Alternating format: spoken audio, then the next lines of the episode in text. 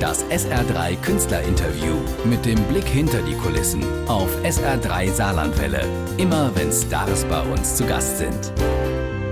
Sin Corazon, schöne Gitarren, eine sanfte Nummer inklusive zwitschernde Vögel. Musik von Gerdo Sintrenza, was übersetzt heißt Gerd ohne Zopf. Das musste ich googeln, denn ich kann kein Spanisch. Der Sänger kann es auch noch nicht so lange, aber die Stimme haben wir erkannt. Gerdo heißt Gerd, kommt aus Hessen und ist ein Teil von Badesalz. Gerd Knebel, der ist mir zugeschaltet. Hallo, Herr Lialo, Tag. Gerd, du korrigierst mich, wenn ich's falsch sage. Babuchas de Seda Granate, so heißt deine spanische CD. Genau, ist richtig. Babuchas de Seda Granate, genau, ja. Hm? Die gibt es, weil du dein Herz verloren hast an das Spanische. Wir sind in dem Alter, da gab's das noch nicht in der Schule. Wie ist diese Leidenschaft gewachsen? Sag mal, die Leidenschaft ist schon ganz früh gewachsen, als ich schon das allererste Mal in Spanien war. Ich hatte Freunde, die lebten in Andalusien. Die haben wir mehrmals besucht und das war immer ganz toll, irgendwie, äh, wenn dann irgendwelche spanischen Bauern oder Fischer kamen zu denen und es hat mich immer, mich hat es immer geärgert, dass man sich mit denen nicht unterhalten konnte. Und mein letzter Auslöser, der ist noch gar nicht so lange her, da war ich auf Gomera und da hat mich morgens ganz früh ein Taxifahrer abgeholt, um mich äh, an die Fähre zu fahren und dann konnte ich mit dem kein Wort sprechen und der war so super nett. Und eigentlich wollte ich die ganze Zeit ein bisschen was über die, von dem erfahren und wollte ihm auch sagen, wie nett, dass er um 5 Uhr morgens für mich aufgestanden ist. Und das hat mich echt beschämt. Da, und dann haben wir uns nur Tschüss, ciao, adios, adios und so. Und dann habe ich gesagt, das muss sich ändern. Wenn ich wieder mal in Spanien bin, dann will ich mit den Leuten reden. Ich will immer in dem Land was erfahren. Und, und da bewundere ich die ganzen Ausländer, die zu uns kommen. Also ich weiß nicht, ist für euch in der Region wahrscheinlich auch so oder vielleicht ist es auch nur in Hessen. Die kommen hier hin, am ersten Tag legen die sofort los. Wo Post? Wo gehst du Post? Wo ist Wurst? Wo Burger? Weil die legen ohne Hemmung.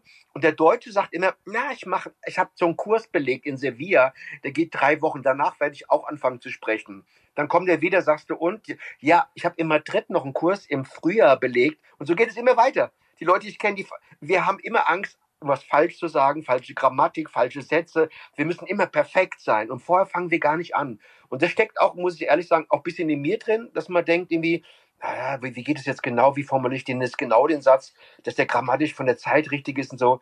Und das muss man sich abtrainieren irgendwie. Jetzt gibt's eine App, die muss aus Hessen kommen, heißt Bubble. Hast du es mit der gelernt?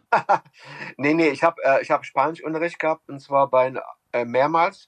Und ich habe die äh, letztes Jahr ähm, gehabt, mehrere Wochen bei einer befreundeten Stewardess und die spricht sechs Sprachen. Die, also die, die, die kann Französisch, Italienisch, Spanisch, Portugiesisch und lernt noch bei einem Freund Türkisch auch noch so.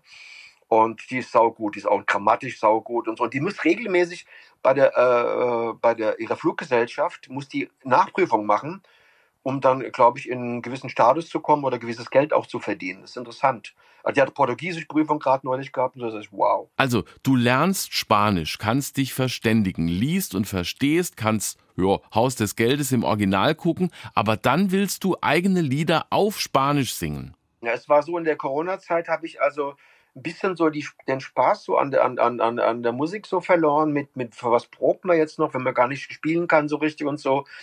Und ich hatte auch so eine kleine Band und die habe ich auch irgendwie in der Zeit auch aufgelöst, was ein bisschen traurig war, weil es eigentlich schön war, schönes kleines Projekt mit zwei Frauen, wo wir so Soul-Sachen gespielt haben, auch wirklich gut und so, aber es ist irgendwie so verschwunden. Ich konnte es schwer erklären. Und dann habe ich irgendwie aber über die Sprache äh, gemerkt, dass mir so viele Wörter so saugut gefallen und habe gesagt, die klingen alle schon wie ein Lied, die klingen. Und dann habe ich immer, haben mich immer einzelne Wörter angesprungen und daraus habe ich gesagt, ich probiere daraus mein Lied. Und ich habe auch ähm, als erstes habe ich verschiedene englische Texte, die ich mit einer Engländerin gemacht habe, einer Befreundeten, habe ich mal so in Google Translate rein und gesagt, ey, ey, wie cool die klingen in Spanisch. Und, und dann habe ich angefangen, neue Texte zu schreiben, habe die in Google Translate rein. Und mit diesen Versionen bin ich dann zu einer kolumbianischen Freundin von mir. Und dann haben wir jeden einzelnen Text immer pro Tag fünf bis sechs Stunden bearbeitet. Bis ich zwölf Lieder hatte. Und was so schön im Spanischen ist, wenn im Deutschen immer gucken muss, dass sich das hinten ein bisschen reimt, dass es so aufgeht, aufgeht. Im Spanischen reimt, ist jeder Satz, egal ob der sich reimt oder nicht, klingt gut. Das ist so verrückt. Und selbst die, äh, selbst Wörter wie äh, der Müll klingt im Spanischen noch, wo du sagst, oh, ich träume mich weg. Basura, Basura, was ein geiles Wort. Amario, der Schrank, der normale Schrank. Amario klingt doch wie ein Liebhaber und nicht wie ein Schrank. Weißt du? Und da habe ich gemerkt, das ist komplett meine Nummer und viele, und die Sprache ist so rhythmisch auch und das gefällt mir unheimlich gut. Viele Wörter haben in sich schon so eine Rhythmik, die und probablemente habe ich zum Beispiel auch so ein Lied, den habe ich noch nicht benutzt, aber da habe ich auch einen Song schon fertig, äh, der probablemente. Weißt du, wahrscheinlich. Also, es klingt alles so geil. also für Musiker ist es ein gefundenes Fressen. Also das Quatsch-Spanisch, da war Badesalz grandios. Senor de Pledes, verweck die Mercedes, mach Platz da mit deinem Mazda. Aber richtige Geschichten in Lieder packen, das ist doch eine andere Hausnummer. Wie geht das? Und ich, ich habe natürlich, behalte natürlich mein, mein, mein Fable für Ironie. Und ich kann keine normalen Texte machen, also jetzt irgendwie, äh, obwohl man sagen muss, auf der Platte sind auch ein paar traurige Texte dabei, also gefühlsvolle, nicht unbedingt extrem traurig, aber gefühlsvolle, die jetzt gar nicht so, ähm, die auch die ironiefrei sind eigentlich. Aber natürlich habe ich, benutze ich natürlich auch äh, mein, meine Denkweise, um Sachen rüber zu transportieren, das ist das einzig deutsche Wort auf dem Ballett, heißt jammern. Gerd Knebel singt Spanisch, eine Solo-CD in einer Fremdsprache. Äh, da fällt mir gerade Mary Rose ein, die hatte in den 70ern in Frankreich viele Hits und hat die Sprache nicht mal gesprochen. Für wen hast du das gemacht? Das weiß ich ja noch gar nicht. Es ist ja alles ein Versuch. Das ist ja wie, äh, es ist ja für mich äh, Neuland und ich habe auch gar keine Erwartung. Ich habe bin, hab ja keinen Spleen im Kopf, der sagt, oh, ich werde bestimmt überall berühmt und so Quatsch kann ja wieder sein, wie bei meinen letzten fünf, sechs äh, LPs oder CDs, dass die verpuffen oder dass die nur ein kleines Klientel hört, vielleicht meine Fans oder so. Aber es kann auch sein, dass der eine oder andere irgendwie mal irgendwo hm, aufschlägt oder vielleicht entdeckt es auch einer. Ich habe zum Beispiel jetzt, da war ich komplett überrascht, habe vor zwei Tagen jetzt meine erste Interviewanfrage, die ich aber ähm, per Audio mache. Also ich beantworte die Fragen dann, äh, ich äh, formuliere mir die selbst bei einem spanischen Podcast, in Madrid, das erste. Und das, ist schon mal lustig irgendwie so. Da war ich erstmal erschrocken, weil meine Promofirma sagt, du hast eine Interviewanfrage von einer Podcasterin. Sag ich, oh, oh, bitte nicht live. Sagt sie, nein, die, die wollte es zwar zuerst live, aber die hat erklärt, dass du jetzt nicht Spanisch sprechen kannst, so dass du es gleich verstehst.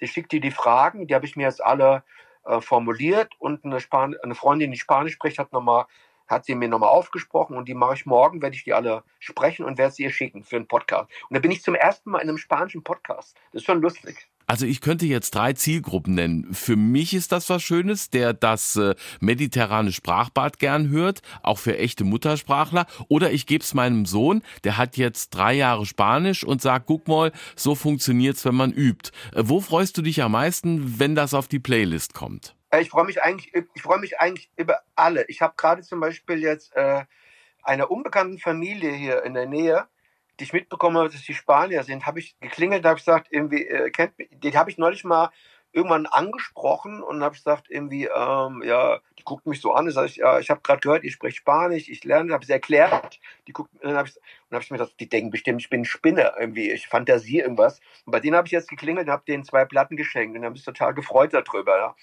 Die sprechen aber auch Deutsch bisschen und so. Und ich freue mich eigentlich über jeden, äh, der es hört. Und was ich interessant, was ich viel interessanter finde, ist, weil ich, ich mir die ganze Zeit unsicher war. Spanisch ist ja schnell, hat viele Silben. Hilft es dir da, dass du ja für mich einer der besten Schnellsprecher bist, die ich gehört habe? Ja, richtig. Es ist, sag mal, bestimmte Sachen sind äh, relativ einfach. Dazu kann ich auch super gut. Äh, eine Freundin sagte gerade, ich muss dir das, äh, das R noch sagen. Du musst mir kein R beibringen. Ich rolle das R besser wie jeder Spanier, weißt du. Ich kann Rachen-R, ich kann Zungen-R, ich kann alle Rs. Kannst du mir noch 50 Rs bringen.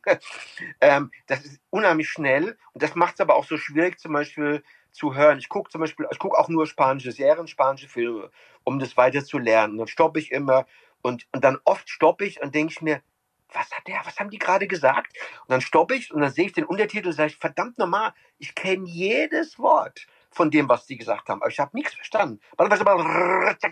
Das ist so, rollt so schnell, wie Italienisch ja auch, ne? Und das ist echt schwer, wenn die auf Tempo kommen. Wenn die langsam sind, dann kann ich teilweise, ah, yo tengo hambre, dann verstehe ich, ah, der hat Hunger, alles klar.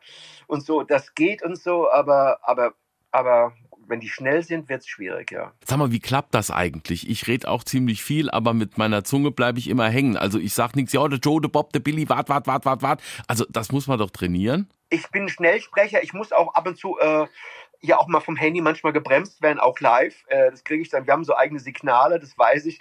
Da, da weiß ich, oh, ich bin gerade, äh, da kommt so ein Automatismus-Speed noch dazu. Und da sehe ich an einem Handy, an einem bestimmten Signal, das unter uns bleibt, mh, okay, ich muss mein Tempo ein bisschen drosseln. Das war auch schon irgendwie bei Flatsch so, bei der Band und so.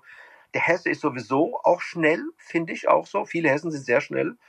Und aber, ja klar, aber es kommt da manchmal so, so, so ein Live-Speed-Tempo dazu, wo man gar keine Kontrolle drüber hat, so, wo man plötzlich merkt, boah, man powert so los und ich habe, glaube ich, ganz gute Energie und die, die zieht einen selbst so weg dass man sich manchmal selbst bremsen muss, ja. So, und jetzt bist du ja nicht nur Spaßmacher, sondern auch ein super Gitarrist. Im Badesalzprogramm freue ich mich immer, wenn du die Gitarre auspackst.